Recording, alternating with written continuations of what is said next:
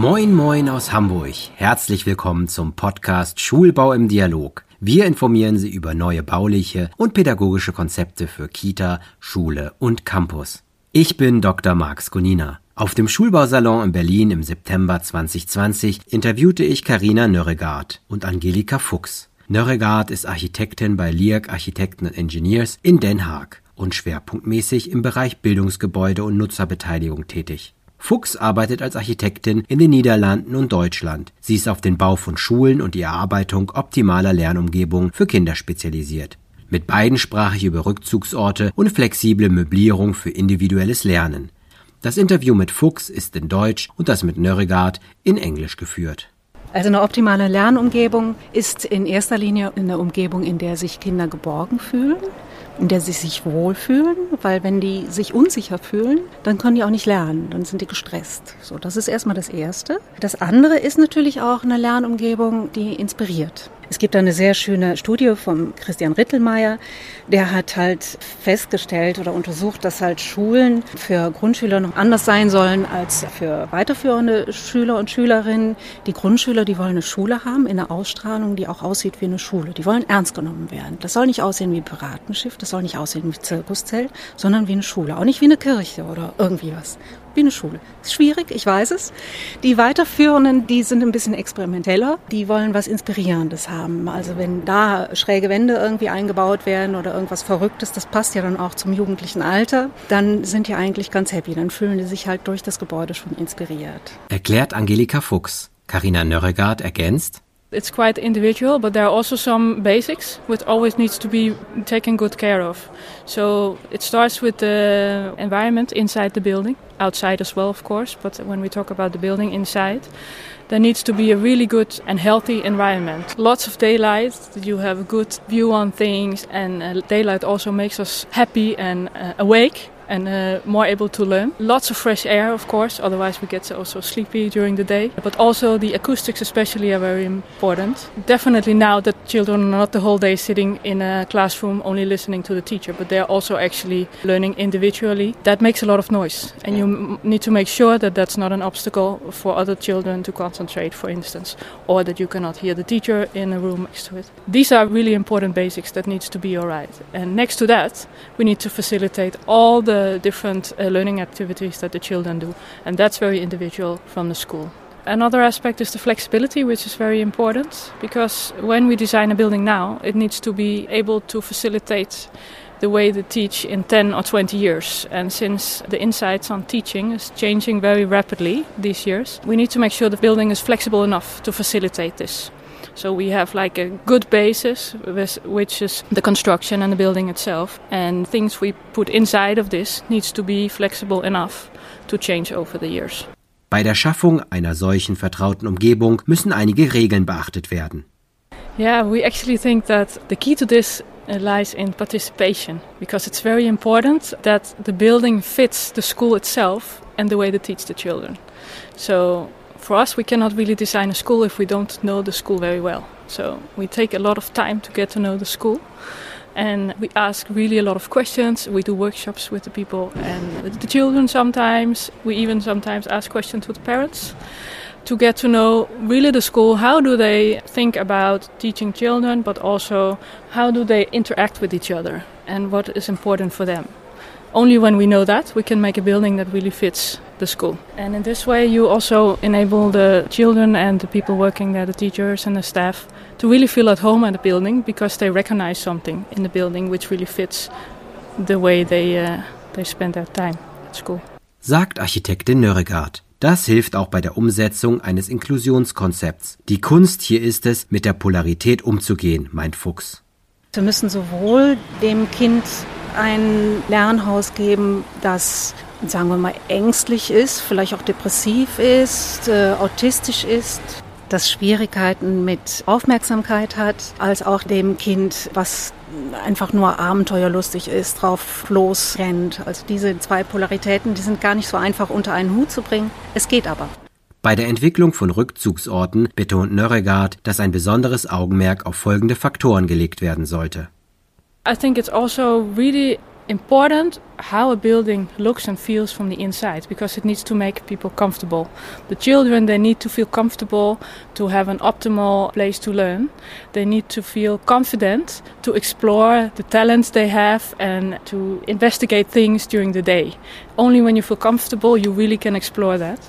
And that means that it should be a very uh, nice and comfortable building. Should kind of feel like home. Like you feel just free to do whatever you like. In that way, we think a lot about the materials, so warm, natural materials, but also the use of color, which always speaks to the children a lot, to make them feel good about themselves and the way they learn. Nicht jede Schule wird neu gebaut, einige werden saniert. Aber auch hier können Rückzugsräume entwickelt werden, wie Fuchs erklärt. Es gibt ganz viele Sachen, die, die scheinbar selbstverständlich sind beim Neubau, Sanierung, zum Beispiel die Akustik. Es muss eine gute Akustik geben. Das ist für Kinder, die hörgeschädigt haben, äh, ganz besonders wichtig. Ansonsten können die nicht am Unterricht teilnehmen. Alles, was man nicht hört, kann man auch nicht lernen. Das Schöne daran ist, das gilt natürlich auch für alle anderen Kinder. Die müssen das auch hören können. Und wenn es zu viel Geraschel und Geschiebe gibt mit Möbeln zum Beispiel oder mit Blättern, Büchern und, äh, und so, dann wird das natürlich verstört. Was auch sehr wichtig ist, dass es ein gutes Innenklima gibt, dass es nicht zu heiß, zu kalt wird. Also wir werden diesem Thema halt immer häufiger, es wird halt immer dringlicher mit den warmen Sommern, die wir bekommen. Das fängt schon an bei der Gebäudeorientierung. Dass ein Gebäude mit einer Nord-Süd-Orientierung ist besser geeignet, um das Klima kontrollieren zu können. Also wenn man jetzt nicht auf technische Möglichkeiten zurückgreifen möchte, weil diese Sonne halt einen besonders hohen Stand hat im Sommer. Man denkt erstmal Südseite, wie geht das denn? Aber die Sonne, die halt vom Westen und vom Osten her kommt, die kommt halt sehr niedrig immer rein und im Winter noch mal mehr. Also das ist eines und das andere ist, dass sie halt mit Rückzugsräumen arbeiten. Das kann sowohl im Klassenraum stattfinden als auch außerhalb vom Klassenraum. Wie stelle ich mir das vor, solche Rückzugsräume? Also ein Rückzugsraum, Kinder mit Behinderungen oder Förderbedarf, die kompensieren oft etwas. Also wer schlecht hören kann, der muss halt besser gucken und fühlen und anders wahrnehmen können. Das erschöpft, das macht auch ein bisschen müde. Und da kann es sein, dass die Konzentration im Laufe eines Schultages einfach mal wegsackt, dass man dann die Möglichkeit hat, sich ohne große Formalität einfach mal zurückzuziehen. Das kann ganz simpel, ganz einfach, kann halt ein Sessel, ein Sofa, ein Sitzer in der Klasse sein. Und was daran wiederum sehr gut ist, alle Kinder profitieren davon, weil jeder hat halt im Laufe eines Schultages mal das halt irgendwie so ein bisschen weggesackt oder hat halt ein Problem zu Hause. Vielleicht ist das Meerschweinchen gestorben und dass man dann einfach sich mal zurückziehen möchte. Also es ist nicht keine exklusive Angelegenheit für Kinder mit Förderbedarf oder Behinderung, sondern es ist eigentlich etwas, was für alle Kinder gut ist.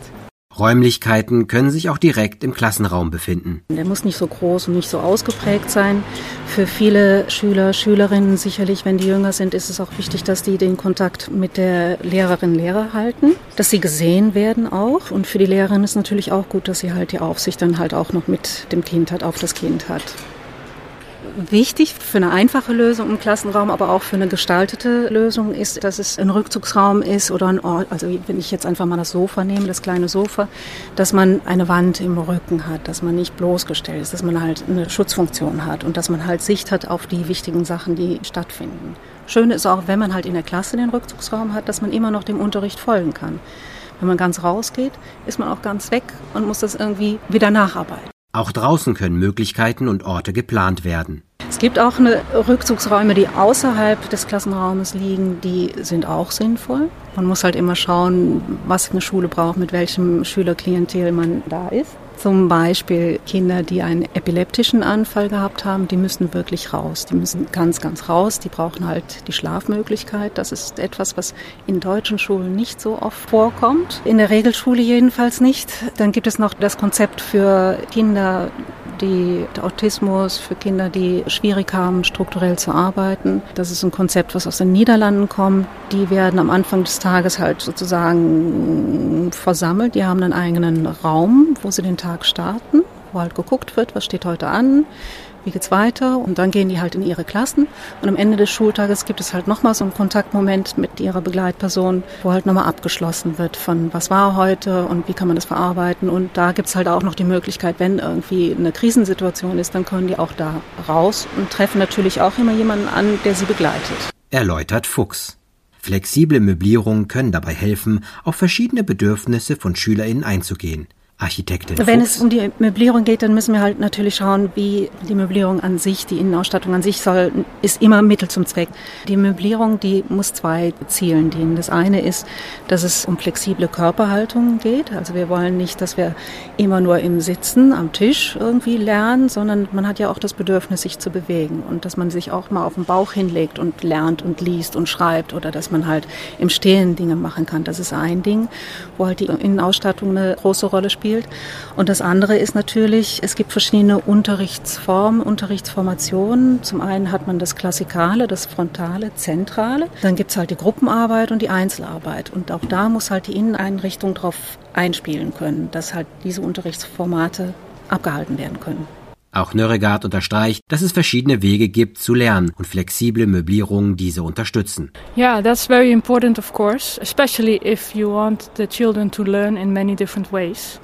So when you have flexible furniture, for instance, you put wheels underneath the cupboards or the furniture, you can change them and move them during the day very easily. And that also means that you can have different learning situations in the morning and different ones in the afternoon. And you can adapt that during the day or during the week, the month or the year. And that enables to make a very big variety of teaching methods.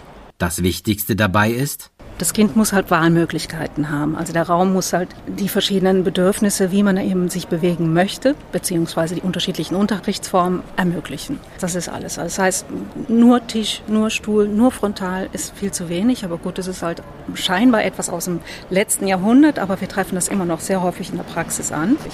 So Fuchs. Vorträge über Inklusion, Lernlandschaften und Rückzugsorte konnten auf der Schulbau in Berlin angehört werden. Hersteller informierten über flexible Möblierungen, sodass beide Gebiete eine Einheit bilden konnten. Nörregard erlebte die Messe zum ersten Mal. I had a small uh, walk around and I watched a couple of the lectures on the stage. And uh, it looks really nice. I think it's a nice way to bring people together about this very important subject. And we can all learn from each other and exchange ideas. It's very nice. Auch Fuchs ist begeistert. Ja, das ist eine ganz tolle Einrichtung, die Schulbaumesse. Es wird im Aspekt Schulbau ich bin jetzt seit zehn Jahren mit dem Thema Inklusion und Schulbau dabei. Ich merke halt, dass äh, die Aufmerksamkeit für das Thema Schulbau und Inklusion halt jetzt erst so langsam wächst. So. Und wenn eine Schulbaumesse in einem Ort stattfindet, zum Beispiel in Berlin, dann gibt es für die lokalen Planer, das jetzt von der Behörde ist oder von den Büros, die Möglichkeit, um sich da nochmal zu vernetzen und zu informieren. Also sicherlich ein Pluspunkt für Berlin, wenn das halt hier stattfindet.